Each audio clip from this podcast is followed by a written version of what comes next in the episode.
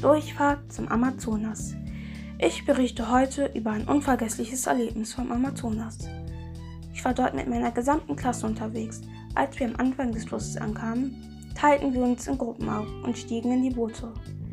Während der Fahrt sahen wir viele interessante Dinge. Die Fahrt dauerte drei Tage. Zwischendurch und zum Schlafen machten wir ein paar Stops. Unser Lehrer erzählte uns, dass der Amazonas 6400 Kilometer lang ist und durch mehrere Städte fließt. Ich habe mir ein paar Bilder im Internet angeguckt und gesehen, dass der Amazonas wellenförmig ist und einer der größten Flüsse der Welt ist. Ein aus unserer Gruppe wurde schlecht, deshalb mussten wir anhalten.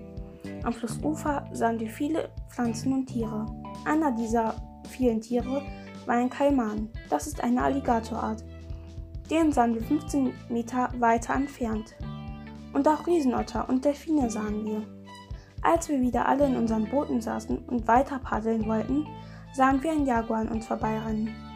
Manche bekamen richtig Angst, sodass wir schnell weiter paddeln mussten. Es wurde am Nachmittag richtig heiß, deshalb wurden diejenigen ausgetauscht, die gerade paddelten. Am nächsten Tag gegen 15 Uhr sahen wir Menschen fischen. Der Lehrer erklärte uns, dass die Leute am Flussufer lebten, weil sie hier angeln könnten und im Regenfall nicht so viel Platz ist, etc. Wir paddelten zum ihn und verständigten uns auf Englisch. Am Ende freundeten wir uns sogar mit ihm an und lernten zu angeln. Die Tage waren ein tolles Erlebnis und nächste Woche schreiben wir einen Aufsatz darüber. Tschüss!